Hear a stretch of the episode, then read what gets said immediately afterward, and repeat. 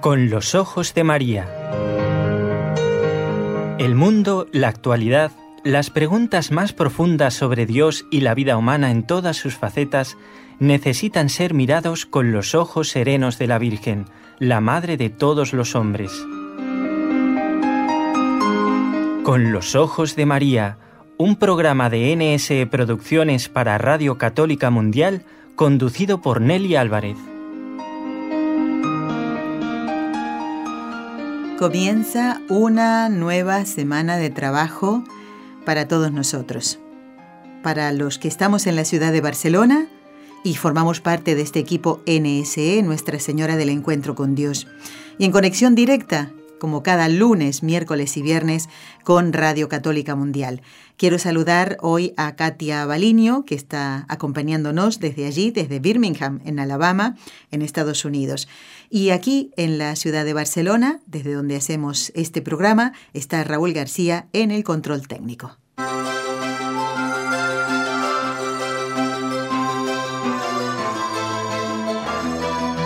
quiero felicitar a los que han hecho los deberes o la tarea o, han pensado o han investigado.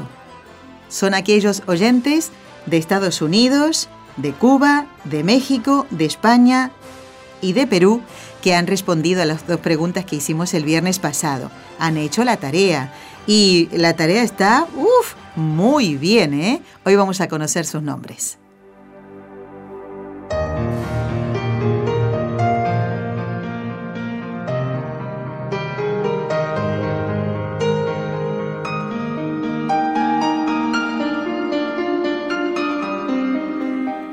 Lunes 24 de abril, ya estamos terminando este mes. ¿Cómo se pasa la vida, verdad? ¿Cómo se pasa el tiempo? ¿Lo estamos aprovechando bien? ¿Estamos poniendo nuestras cuentas, entre comillas, espirituales, en orden? ¿Qué pasaría si el Señor nos llamara ahora? ¿Estamos preparados? No perdamos el tiempo. Pensemos que algún día ya no estaremos aquí y debemos prepararnos para eso. Pues de muchas maneras nos ayuda el Señor a andar en este camino, de muchísimas maneras. Él nos acompaña primero, pero también nos da un ángel de la guarda, alguien que, que nos ayuda a cumplir los mandamientos, nos advierte que aquello que pensamos no está bien, por ejemplo, en pensar mal de una persona, en fin. Puede ser también la ayuda del director espiritual, muchas, muchas tablas que el Señor nos pone en el camino, tablas de salvación, ¿eh? para ir a su encuentro cuando nos llame. Bueno, hoy quiero dar la bienvenida al doctor Manuel Ocampo, tal como lo habíamos prometido la semana anterior porque él hoy va a responder a la consulta de un oyente de Perú y quiero ya darle la bienvenida. Como el doctor Ocampo está en México, debo decirle muy buenos días, doctor Ocampo, y muchísimas gracias por estar nuevamente en Con los Ojos de María. Buenas tardes, Nelly, y buenos días para todos los que nos escuchan en América. En, Europa, pues obviamente buenas tardes. Estoy aquí muy contento, como siempre, de compartir con ustedes, de que me conviden a este espacio.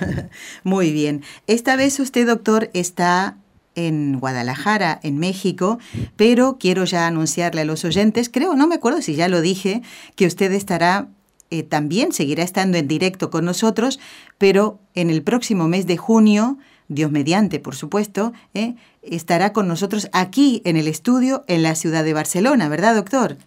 Así es, con el favor de Dios estaremos por allá, Nelly. Bueno, muy bien. Doctor, quiero darle las gracias por responder a la consulta de Andrés Román, que es un oyente mm, habitual de nuestro programa, de nuestra emisora. Él vive en Lima, Perú es catequista, es un incansable trabajador en la extensión del reino de Dios, nos envía fotos, es como un corresponsal también allí en, en Lima, desde donde nos escuchan muchísimos oyentes, y nos ha enviado una inquietud. Fíjese, esto surgió en la catequesis. Voy a dar lectura a este correo, doctor, y luego ya las preguntas que tenemos preparadas. ¿Le parece bien? Me parece excelente, Nelly. Dice Andrés, en una de mis catequesis escuché decir, Tengo mi angelito que me cuida. ¿Quién es? le pregunté. Respuesta. Mi abuelito, abuelita, o mamá o papá. Dice Andrés, ¿es valedero decir esto? ¿Es válido? ¿Está bien? Le pregunté, ¿vas a misa? ¿Los encomiendas? No, solo voy al cementerio a poner flores. Dice Andrés, ¿Qué decir para que no se resientan? Es decir, es muy difícil decir algo al respecto, dice, y luego escucho lo mismo a más personas, o hasta escriben en Facebook estas cosas.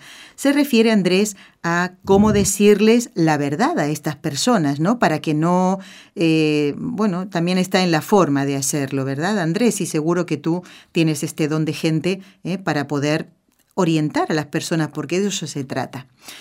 Vamos a ver, doctor, ¿tiene sentido llamar angelitos, entre comillas, a los difuntos más queridos? Si le parece, vamos por partes. Seguramente eh, se hace referencia, claro, a una protección, ¿verdad? A una cercanía. Doctor, aquí va la pregunta para usted y la respuesta. ¿eh? Eh, vamos a comenzar a darla para Andrés. ¿No es verdad que por la comunión de los santos sí existe una verdadera unión con los fieles difuntos? ¿Cómo es esta unión? Y es válido llamar angelitos. ¿eh? Luego vamos con esa pregunta, pero primero con estas dos. La comunión de los santos. ¿Cómo es esta unión? Bueno, eh, efectivamente, Nelly, bueno, eh, hay una comunión de los santos y esta comunión la podemos encontrar nosotros en el catequismo para todos los que son catequistas, en la primera parte de la profesión de la fe, en la segunda sección, en el párrafo 5, es el número 946 que habla de la comunión de los santos. Mm. Eh, este, este, número es muy bonito, este, este, apartado de la iglesia y esta parte de la, de la doctrina, porque hay eh, diferentes tipos de comunión. Una comunión es la de los bienes espirituales, que, bueno, tiene que ver con los sacramentos, principalmente con los carismas también, y, eh, con, la caridad, que esto eh, pues es muy hermoso dentro de la Iglesia Católica, pero también hay esta comunión de la que tú nos estás hablando, que es la comunión entre la Iglesia del cielo y la de la tierra. Y aquí hay que hacer varias precisiones.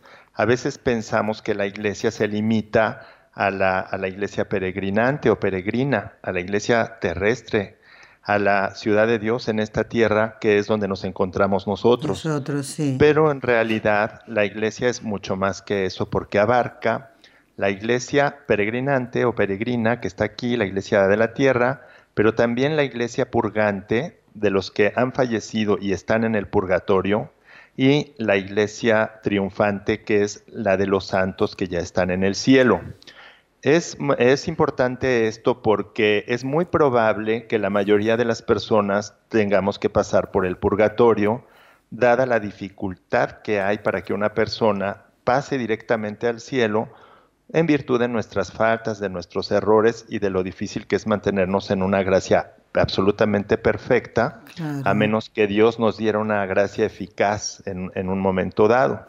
Entonces, es importante tener estos en cuenta estos tres estados de la iglesia. Estos tres estados están comunicados, hay una unión, es la misma cabeza, la misma cabeza que es Cristo y por eso mismo hay comunicación entre las tres. Es decir, nosotros podemos hacer oración y los santos que están en el cielo pueden hacer oración por nosotros. Pero también podemos hacer oración por los que están en el purgatorio. Entonces es muy importante que nosotros hagamos oración por aquellos que están en el purgatorio porque hay una peculiaridad ahí. Las almas que están en el purgatorio, las que ya murieron, no pueden hacer oración por ellas mismas. Y esto sucede porque una vez que se muere uno, el estado queda fijado, el estado en el que uno va a estar, toda la eternidad queda fijado y en el caso del purgatorio, aunque sabemos que es una pena temporal, porque eh, la pena eterna es el infierno, de la cual nadie puede salir, en lo que se refiere al purgatorio, es temporal, pero puede reducirse o incluso podemos nosotros sacar a una persona del purgatorio si con nuestras oraciones. Y también con eh, el otro tema que esperemos nos dé tiempo de platicar, que es por medio de las indulgencias, que también por eso son importantes. Pero aquí respondiendo muy, muy concretísimamente a, la pregunta de, Andrés de Perú, bueno, pues eh, hay que explicarles con mucha caridad, con mucho amor, con mucho cariño, que bueno, no está mal, ¿verdad? Que llevemos flores al cementerio pero es muy importante que hagamos oración, que pensemos en qué estado puede estar su alma, porque si está en el purgatorio podemos con nuestras oraciones sacarlos. De hecho, por eso se hacen los, los, novenarios. Cuando una persona fallece, pues se rezan rosarios, se, se, celebra, bueno, se, la, la, Santa Misa, ¿verdad? Y entonces en, estos son eh, medios que nosotros ponemos en esas oraciones para que esas almas si están en el purgatorio, puedan salir. Pero por eso no debemos olvidar estos, eh, la dispensa de estos bienes, esta gracia tan grande que, que, la iglesia nos da o que Cristo nos da a través de la iglesia, que es la, eh, la posibilidad de ganar indulgencias. Esto de las indulgencias, si tú me permites y si hay tiempo de que yo les explique un poquito. Muy bien, muy eh, bien. Es importante es importante para los difuntos y para nosotros también, porque hay dos, dos bendiciones o dos cosas muy fuertes ahí. Si es una indulgencia plenaria, es decir, que saque inmediatamente del purgatorio a un alma, pues es excelente, ¿verdad? Porque con practicar algunos actos que a continuación voy a decir, podemos nosotros sacar del purgatorio cada día a un alma. Entonces, esto pues es muy importante si lo aplicamos no solo por nuestros seres queridos, sino a veces podemos aplicarlo por alguna persona más necesitada, ¿sí? La que, aquella persona que está en el purgatorio y que nadie reza por ella, porque hay, hay personas que mueren muy solas. Y doctor, no hay quien doctor Ocampo, eh, está habiendo como una pequeña eh, interferencia en, la llamada. Vamos ahora a hacer, si le parece, ponga el dedito donde estaba, si lo tiene señalado esto, para que no se olvide por dónde iba, eh, porque vamos a seguir hablando de esto. Claro, vamos a hacer una pequeña pausa a ver si puede arreglarse ese problemita, doctor. Usted no se mueva de ahí y, y, los oyentes tampoco. ¿eh? Ahora volvemos, un momentito. Claro que sí.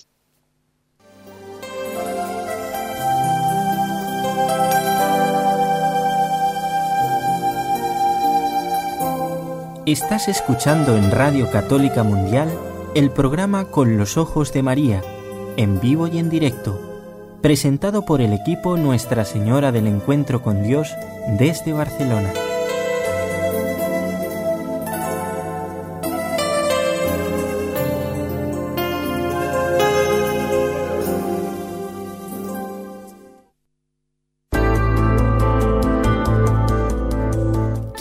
Escribirnos ahora mismo, puedes hacerlo al siguiente correo electrónico con los ojos de María arroba nsradio.com.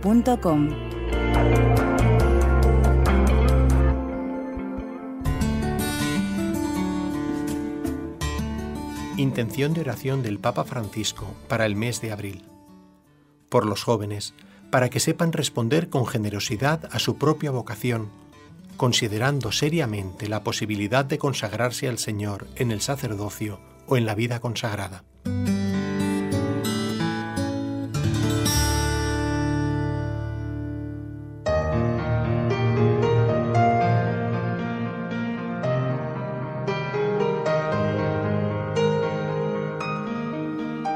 Bueno, seguimos en este programa que es el del lunes 24 de abril el programa Con los Ojos de María, en conexión directa con Radio Católica Mundial. Y hoy estamos en contacto con el doctor Manuel Ocampo, que es doctor en filosofía, doctor en filosofía y letras.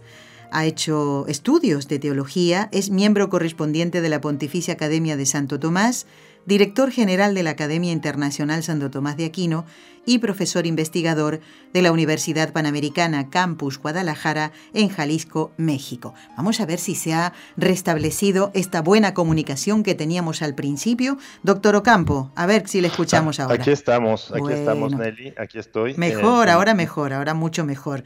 Doctor, para retomar el tema que estábamos tocando antes de la pausa, usted nos hablaba de ese regalo, ¿verdad?, tan hermoso que es una indulgencia, una indulgencia plenaria, el bien que podemos hacer a un alma, si bien eh, puede ser un familiar, un ser querido o u otra persona de la que nos han hablado también, y el bien que podemos hacerle, eh, estoy recordando al padre Jorge Loring, que creo que la mayoría de ustedes lo conocen, un jesuita con una fuerza eh, para predicar el Evangelio, daba conferencias y demás. Y él decía que, que, tenía muchos amigos en el cielo, porque estando él vivo, el doctor, el padre Lorin ya falleció, y decía que cada día intentaba ganar una indulgencia plenaria para ayudar a un alma del purgatorio a ir al cielo. Pues doctor, vamos a seguir entonces, si le parece, con, con el tema de las indulgencias. Sí, así es. Eh, respondiendo a la pregunta de Andrés Román. Sí. Eh, bueno, que hay que no solo ir al cementerio a poner flores, sino también rezar por los difuntos, sobre todo porque pues pueden estar en el purgatorio y tenemos esta gran bendición que nos eh, proporciona la iglesia de sacarlos del purgatorio por medio de las indulgencias. Entonces, eh, estas indulgencias tienen dos beneficios, ahí nos quedábamos. Un beneficio es el de sacar inmediatamente al alma del purgatorio, pero el otro es que cuando nosotros realizamos eso, alcanzamos la misericordia de Dios. Esto también es muy importante porque la misericordia, hay que recordar que también nos, nos eh, digamos, nos, nos suprime la... Eh, la pena que tenemos por nuestros pecados. Hay que, hay que recordar que por nuestros pecados tenemos una culpa y una pena.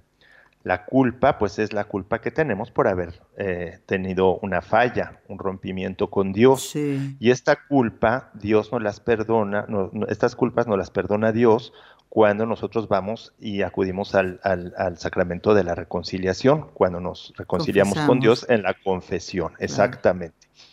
Pero después esta, esta culpa que ya está perdonada dentro de la confesión tiene consecuencias y esas consecuencias son la pena que viene después. Entonces, ¿qué podemos hacer con esa pena? Bueno, pues por lo general esa pena acaba eh, suprimiéndose en el purgatorio. Pero sí, pero por un acto de misericordia, Dios puede evitarnos esa, esa pena. Y entonces ese acto de misericordia, esa misericordia, nosotros la alcanzamos cuando nosotros eh, aplicamos una indulgencia por algún alma del purgatorio. Entonces, tiene muchos beneficios esto de las indulgencias y a veces no estamos muy claros de, este tema pues en la mayoría de, de, las catequesis que se, que se dan, no sé si en Europa, pero aquí en México a veces las personas como que no tienen muy claro eh, lo que es el tema de la, de la indulgencia. Eh, bueno, ahora seguramente, ¿verdad? Eh, todos se estarán preguntando, bueno, pues, ¿qué puedo hacer para, para obtener la indulgencia? Pues fíjense que no es nada difícil obtenerla, o sea, es algo verdaderamente, prácticamente podemos decir que es gratuito. Porque fíjense, lo único que tenemos que hacer es confesarnos, o sea, con los requisitos de la confesión, estar suficientemente arrepentidos con propósito de firme de no volver a caer y luego también eh, decir nuestros pecados, ¿verdad? Decirlos concretamente, no culpar a todo el mundo y lo que a, veces a veces solemos hacer, ¿no? Sí. Aquí también quiero aclarar una cosa, cuando decimos suficientemente arrepentidos es porque es tan fuerte el sacramento de la confesión que no necesitas tener una contrición perfecta con la cual se te borraría el pecado automáticamente, sino con que tengas un arrepentimiento suficiente, el mismo sacramento es tan fuerte que ah, eh, obtienes el perdón.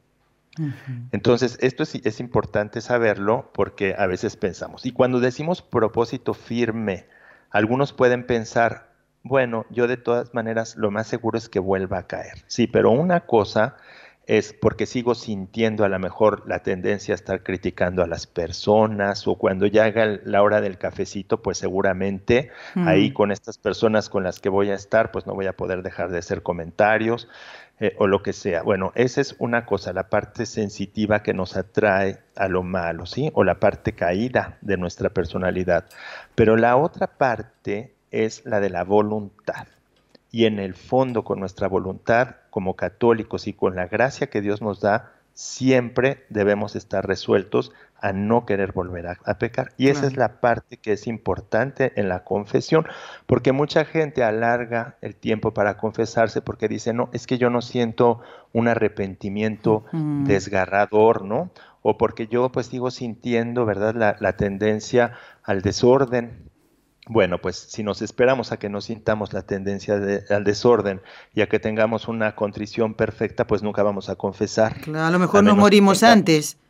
Exacto, y en, cambio de la confesión obtenemos muchísimo beneficio, porque con eso es suficiente que estemos arrepentidos y con ese deseo de la voluntad, pues basta para que Dios actúe en nuestra alma y vayamos avanzando en el camino de la fe.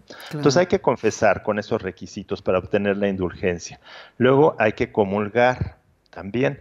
No necesita ser ese mismo día, puede ser unos días antes, unos después que recibir la, la comunión. Hay que rezar un Padre Nuestro, un Ave María, o cualquier oración por las intenciones del Papa. No tiene que ser exactamente esto, puede ser cualquier oración por las intenciones del Papa. Y luego, pues desde luego, desear ganar la indulgencia para la persona. Porque, porque eh, hay, que, hay que aplicarla, ¿verdad? A veces por algún alma que esté muy necesitada. Se puede sacar a una persona por cada día. Y luego, bueno, ¿cómo se puede obtener así las formas más fáciles? Bueno, esos requisitos que dijimos, confesar, comulgar, rezar por las intenciones del Papa y desear la indulgencia por la persona, esas, esos requisitos eh, son para cualquier, cualquier modalidad que hay para poderlas obtener. Así es, o sea, eso todos los días. Si quiero ganar la indulgencia, tengo que tener en cuenta estos requisitos. Pero, doctor, eh, ahora vamos a los, eh, lo que llamamos actos o acciones indulgenciadas, que sería, estos son los requisitos comunes, ¿eh? pero después, ¿qué puedo hacer? Eh, ¿Cuál es, em, a ver, cómo explicarlo? Esto es para siempre, pero después hay actividades que yo puedo hacer para ganar una indulgencia. ¿Cuáles son? Bueno, hay unas muy fáciles, hay muchísimas dentro de la iglesia, pero las más fáciles son rezar los cinco misterios del rosario con alguien, o sea, si nosotros rezamos los cinco misterios del rosario con alguien y cumplimos con los requisitos anteriores, podemos sacar a, una, un alma del purgatorio inmediatamente. La otra es leer la Biblia durante media hora y, las, y los requisitos que mencionamos. Y la otra es rezar el Via Crucis también. Ahora, hay otras fechas especiales y motivos especiales o algunas eh, eh, pues eh, oportunidades para obtener la, indulgencia durante todos los años y durante todos los, las épocas litúrgicas y demás. Como ayer, por eh, ejemplo, doctor, la fiesta de la Divina Misericordia. Sí. asistir a un acto mm, propio de esta fiesta, ¿verdad? Entonces este sería el acto indulgenciado. ¿Eh? Espero que se entienda, doctor, porque eh, es un tema que hemos tocado muchísimas veces en el programa y no nos cansaremos de repetirlo, porque eso es para bien nuestro, que vamos repasando estas cosas, para bien de los oyentes que no conocen el tema y pueden y por supuesto que tienen una unión eh, eh, que tuvieron aquí en la tierra y quieren tener con, ese difunto, eh, con ese ser querido que ya no está cerca de ellos, quieren agradecerle el bien que les ha hecho, por ejemplo, ¿no? Y, para esto poder ganar la indulgencia. Doctor, también mm, recordemos que hay otros actos, estar 30 minutos frente al Santísimo, haciendo esos 30 minutos de oración, también eh, para cuando asistimos a una ordenación sacerdotal. Hay muchísimos actos, inclusive eh, hacer ejercicios espirituales también tienen eh, indulgencia. Bueno, y ahorita con, los 100 años que estamos celebrando de Fátima, todos los días 13, de, desde mayo hasta octubre, me parece. Sí, sí, sí vamos a poder obtener también la indulgencia si nosotros rezamos, cumplimos con estos requisitos y además podemos acudir a un santuario mm, eh, donde esté la Virgen de Fátima y, eh, rezar un, Padre Nuestro y un credo por el, por el Papa. además de los requisitos que tenemos.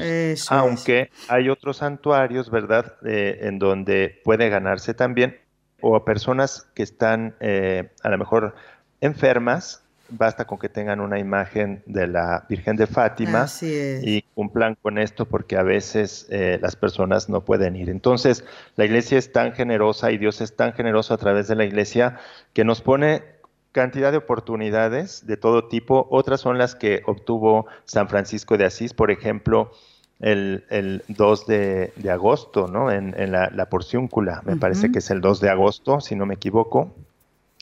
Y bueno, pues así hay muchas más. Pero bueno, tenemos estas muy, muy sencillitas que, hemos mencionado y que bueno, podemos. Entonces no sé si haya quedado eh, suficientemente respondida. Ah, bueno, hay otra parte de la pregunta que es la de los ángeles, de que decimos, Ahora vamos a eso, doctor. Antes que nada quería eh, hacer, mm, a ver, como un llamamiento a las personas que cuidan a los ancianos y cuidan a los enfermos, o bien en casa, eh, en una residencia o en el mismo hospital. Pueden ejercer todo el cariño y el amor de Dios para con estas personas, acercándoles un sacerdote para que les, eh, los pueda ayudar y se puedan confesar. Mm, tienen una tarea preciosa estas personas que cuidan a los enfermos y a los ancianos. Ayúdenlos a acercarse a Dios. Tal vez, doctor, sean personas, personas muy mayores que por supuesto no pueden movilizarse en nada y necesitan toda la ayuda, no pueden valerse por sí mismos. Entonces, ¿por qué no llamar a un sacerdote eh, y, llevarlo, ¿no? Para que la persona pueda confesarse y llevarle una imagen de la Virgen de Fátima, en este caso, ¿no? De, ya que estamos en el año jubilar de, Fátima. En cuanto a, a dar el calificativo de ángeles, Quizá alguno se pueda basar en las palabras que dijo Jesús acerca del estilo de vida que vamos a llevar en el cielo. ¿Recuerdan ustedes, amigos, cuando dice, eh, le decía Jesús, ¿no? Estáis muy equivocados cuando le hicieron este planteo para, mm, para ver si lo atrapaban en algo, ¿no? Sobre esta mujer que se casó con un hombre y mm, el hombre murió, no tuvieron hijos, ella se casa con el hermano, tampoco tiene hijos, se muere el señor, bueno, total, que estuvo casada con siete hombres. Y en el cielo le preguntaba, ¿de quién será la esposa? Le hicieron esta pregunta eh, a propósito, ¿no? Y le dijo eh, Jesús, estáis muy equivocados. En el cielo los hombres y mujeres no se casan, son como ángeles de Dios.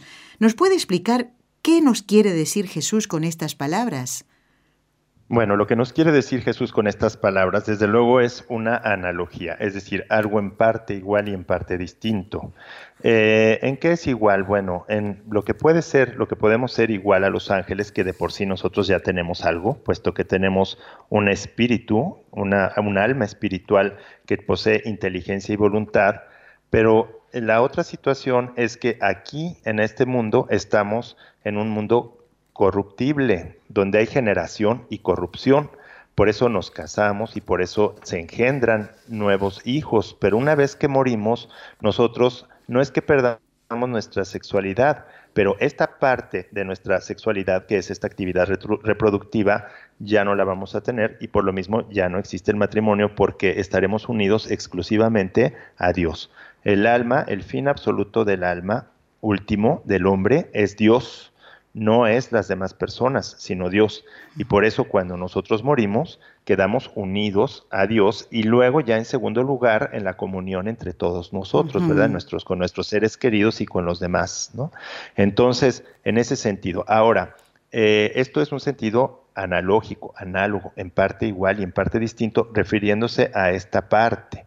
Pero desde luego aquí hay que hacer una precisión importante de la distinción que hay específica entre lo que es un ángel y una persona humana, porque los dos son personas, pero entre la persona angélica y la persona humana hay una distinción muy grande porque la persona humana tiene cuerpo y alma. El alma contiene al cuerpo de la persona humana, no el cuerpo al alma como pensamos, como eh, lo podría decir Platón en algún momento, ¿no? Que el cuerpo es la cárcel del alma como si el cuerpo contuviera el alma. No, el alma del hombre contiene al cuerpo del hombre y entonces eh, no puede, eh, digamos, haber una persona humana sin estos dos elementos, el cuerpo y el alma. De aquí viene la necesidad de la resurrección, ¿no? Digo necesidad porque necesidad para que siga siendo un ser humano completo, una persona. Un alma eh, separada del cuerpo, un alma humana, es una sustancia incompleta, imperfecta, que requiere el cuerpo y que por lo mismo espera la resurrección. De modo que el hombre siempre será cuerpo y alma, nunca será un ángel. Claro. Doctor, eh, antes de, nos quedamos aquí en la, en la definición ¿no? de, del ángel, ya nos ha explicado del, del, ser humano, de cuerpo y alma. Eh, tengo que interrumpir porque tengo una llamada de México, doctor. Si le parece, saludamos a Erika y yo me apunto qué es lo que sigue, ¿eh? en lo que, lo que nos tiene que seguir comentando. ¿Le parece? Me parece muy bien. Muy bien.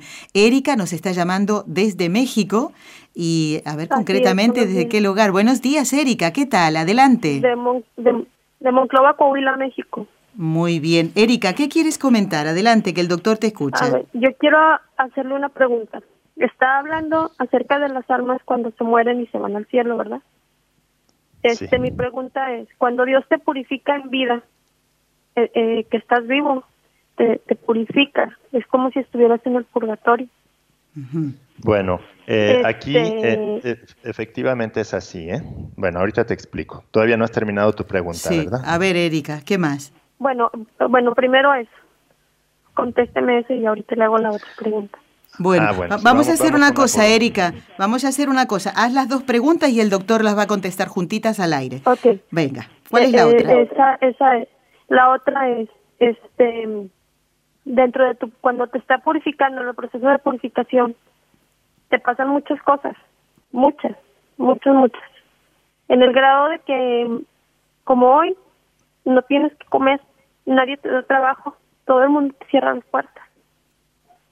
y, tienes hijos, y dentro de esa purificación van tus hijos. Dios, en realidad, el, yo, yo creo y estoy 100% segura que el amor de Dios es infinito y que el de la Virgen Santísima igual no sería.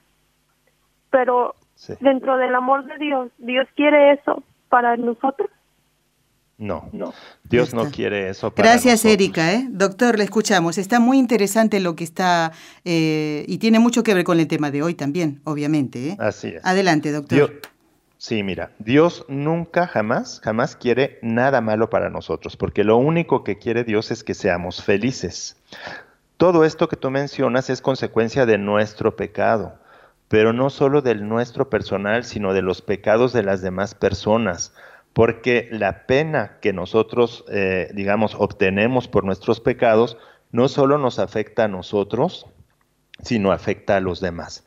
Entonces, en este caso que tú me estás mencionando, en el que nos encontramos prácticamente todos en alguna situación a la mejor tal vez parecida, pues es la consecuencia del pecado de los demás, no de la voluntad de Dios, pero que Dios permite para que, por, por un bien mayor siempre. Y ese bien mayor efectivamente puede ser que nosotros reduzcamos nuestra estancia en el, purgatorio. Claro, claro. Pero no quiere decir que Dios directamente quiera esto para nosotros, ni que Él sea la causa de esto, porque la causa de todos los males que nosotros tenemos somos o nosotros mismos o, otras o bien otras personas que hayan cometido faltas que nos afectan, injusticias muy grandes. A veces nos confundimos porque parece que en este mundo triunfa el mal porque así eh, el demonio nos engaña, pero en realidad Dios obtiene algún bien de ese mal, a pesar de nosotros y de nuestros pecados y de nuestras faltas personales y de los demás, de las demás personas que nos rodean. Además de eso, bueno, pues Dios lo permite, ¿verdad? Que haya un bien eh, de ese sufrimiento que nosotros estamos teniendo. y ese bien es precisamente, puede sacarnos ese sufrimiento del mismo purgatorio. Si nosotros lo ofrecemos por nosotros o por los demás, tiene un valor incalculable. El valor del sufrimiento es muy grande. Y es por eso que Dios lo permite, mas no lo desea. Claro, claro. No sé si le respondo. Sí, sí, doctor. Y ahora me estaba acordando que a lo mejor le puede servir a Erika este ejemplo. Hace muchos años conocí a una señora, ya era muy mayor, estaba sufriendo mucho, tenía no solamente achaques propios de la edad, sino muchas enfermedades. Y un día, mm, después que ella falleció, eh, me contó su propia hija, a la que solemos ver eh, muy seguido, porque viene a hacer adoración al Santísimo en nuestra capilla, y ella me decía que su madre le había pedido al Señor pasar su purgatorio aquí. Eh, yo diría que si un médico le hubiéramos pedido una opinión sobre la salud de esta señora, nos hubiera dicho, bueno, ya estaría para morirse. Pero la señora tardó Mm, o sea, le llevó, sufrió mucho tiempo y recuerda esta eh, chica que su madre le, le, había pedido al Señor sufrir el purgatorio aquí. No sabemos si ya está en el cielo, pero ella le había pedido al Señor, eh, no quería ir al purgatorio. Y entonces esta mujer tuvo una, una, vida muy, los últimos años, muy, muy eh, sufridos. Entonces, no me extrañaría que eh, el Señor, o sea, siempre tiene en cuenta los ofrecimientos que hacemos, porque esta mujer también ofrecía sus dolores. El Señor tiene en cuenta nuestras oraciones y usted, como, como dice, creo que a Erika le puede servir muchísimo el hecho de que todo ese sufrimiento, Dios, si ella lo acepta, y por la, forma de decirlo me parece que sí, y aquí quiero recordar una frase de Santa Maravillas de Jesús, que decía, el, el sufrir pasa, el haber sufrido queda, ¿eh? que Dios tiene en cuenta eh, ese sufrimiento. ¿eh? Y además ella con su aceptación puede salvar muchísimas almas también con ese ofrecimiento. Doctor, tenemos otra llamada de, de, Iowa. Eh, se trata de Rosa. Rosa, muy buenos días. ¿Qué nos quieres comentar? ¿Tienes alguna pregunta? Sí, tengo una pregunta para, para el doctor. Este ahorita dijo que, que, que tenemos que rezar el rosario con otra persona. Entonces lo que yo hago cada mañana, como, como lo pasan en el radio, pues lo rezo en el radio y quisiera saber si me sirve o necesito rezarlo con alguien más. Muy bien, gracias Rosa. Bueno, si, si las otras personas están rezando, pues ya es rezar con alguien, ¿no? claro. Pero lo mejor, sí, claro, porque son, son medios, pero que nos unen. Ahora hay tecnología y nosotros podemos rezar como ahorita estamos haciendo un, un programa y estamos juntos. si nosotros ahorita rezáramos el rosario, pues lo estaríamos rezando juntos, lo estaríamos rezando eh, si lo queremos aplicar, por ejemplo, por alguna intención, por una indulgencia plenaria, y tú que estás en Iowa, Nelly y Raúl y, bueno, los que están en, Estados Unidos y nosotros y en América nos unimos todos, pues estamos rezándolo juntos en el mismo momento. Claro. Entonces, claro sí. ¿eh? Muy bien. Gracias, Rosa. Hay otra llamada y es de Texas, doctor Ocampo. Es Roberto, a quien ya saludamos y le decimos muy buenos días, Roberto. El doctor Ocampo te escucha. Adelante.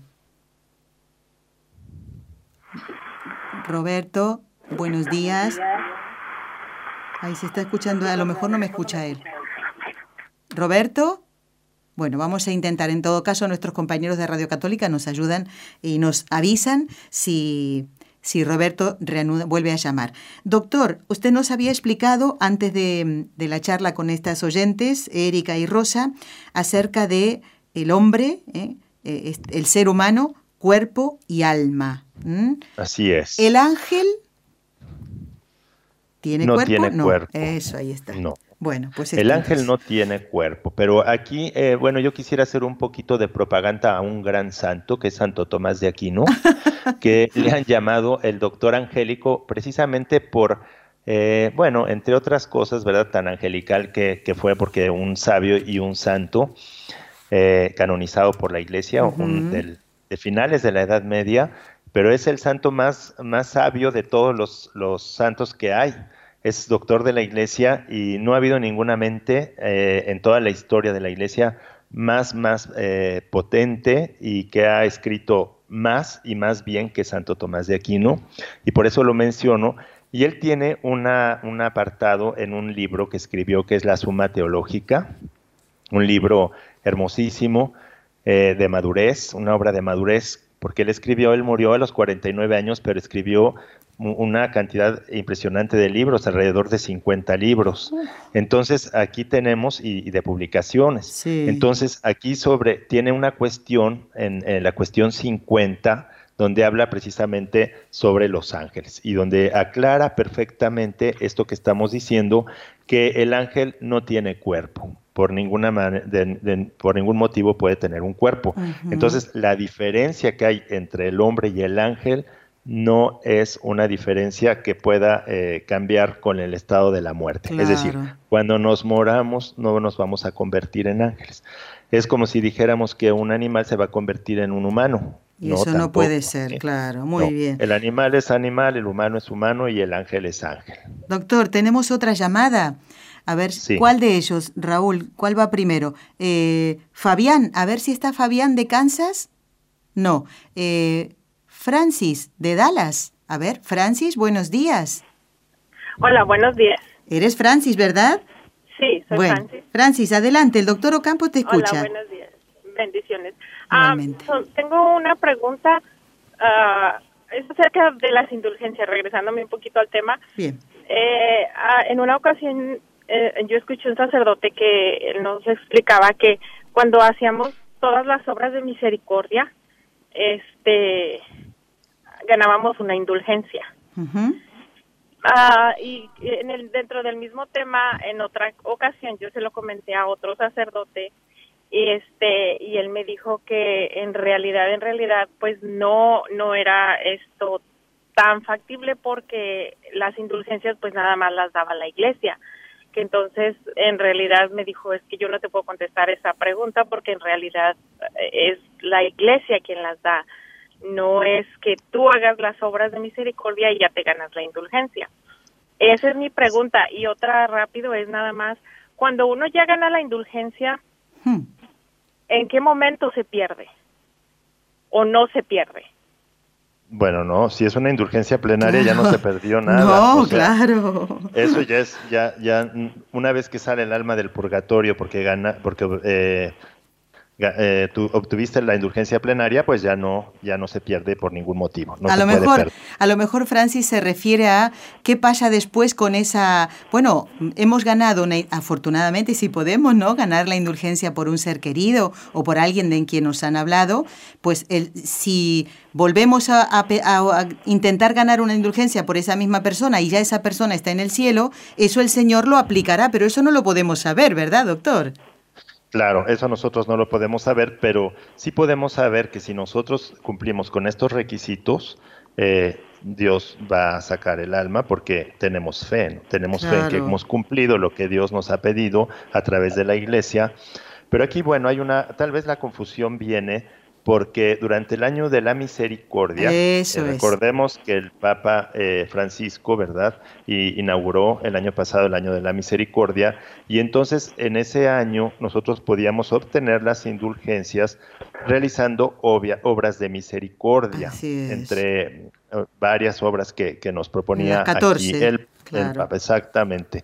Y entonces, bueno, es muy acertado lo que, lo que tú dices, que nosotros no, no ganamos las indulgencias, no es algo que nosotros merezcamos, si es lo que quieres tú, tú decir, sino es algo que nos proporciona la iglesia. Eso definitivamente. Pero la iglesia que nos, nos pide que realicemos determinados actos, como aquellos que veíamos al principio, que son eh, estar confesado, comulgar, bueno, estos, estos actos son necesarios y además, si en el año de la misericordia nos, nos dice el Papa que podemos hacer obras de penitencia, obras de misericordia, bueno, pues nosotros podemos obtenerlas de esa manera. Exactamente. Ese, en este caso, en el año de la misericordia, el acto indulgenciado ¿eh? las acciones que debíamos realizar era a cumplir con alguna de las obras de misericordia. Y todo lo demás que usted comentó, comunión, confesión, no estar apegados a ningún pecado, pues eso era lo común, es lo común para ganar una indulgencia todos los días. Yo creo que ha quedado muy claro. Doctor, tenemos más llamadas telefónicas y en un momentito vamos a rezar las tres Ave Marías. Si me permite, a ver si ahora está Roberto de Texas, que no quiero que, que deje de de charlar y hacer alguna pregunta. Y luego vamos a rezar entonces. A ver ahora, Roberto, muy buenos días. Buenos días. Hombre, aquí estamos. Roberto, te escuchamos. Aleluya, ¿eh? Aleluya, aleluya. Oiga, le, eh. quiero preguntar algo al, al, doctor. Sí. Ah, está hablando también sobre cuando que cuando rezamos el rosario. Yo le quiero yo le quiero hacer esta pregunta. Yo me gusta rezar el rosario, pero casi lo rezo, no no casi, sino yo lo rezo solo porque mi esposa trabaja en la noche y, y a mí me gusta rezarlo y también como está diciendo, pedir por las ánimas del purgatorio, especialmente por aquellas que nadie les pide, nadie les reza. Y mm. no sé, qué, a ver qué es lo que me... Quiero esa pregunta, por favor. Muy bien, gracias Roberto. Luego falta Fabián, no sé si estará por allí. Bueno, eh, adelante doctor, y luego vamos a rezar entonces. Bueno, pues eh, aquí eh, es muy clara la Iglesia diciendo que es necesario que se rece con las debidas disposiciones. Es muy bueno rezar el rosario aunque lo recemos solos, pero para ganar la indulgencia plenaria es importante que nosotros lo hagamos con alguien, ¿verdad? Entonces, eh, bueno, qué bueno que rece el rosario todos los días, porque eso le va a traer unas gracias muy grandes que no se pueden ni imaginar. Exactamente. A lo mejor hasta mayores que una indulgencia plenaria. bueno, eso no sé, no sé. Pero está muy bien, doctor. Todo lo que sea oración, ¿cómo, ¿cómo no va a dar fruto? O sea, Roberto, tú a rezar el rosario todos los días. Y claro, nosotros también solemos hacerlo así. Luego de las letanías, rezamos por las intenciones que ponemos en manos de María y siempre están las almas del purgatorio o sea, eso no se va a perder nunca.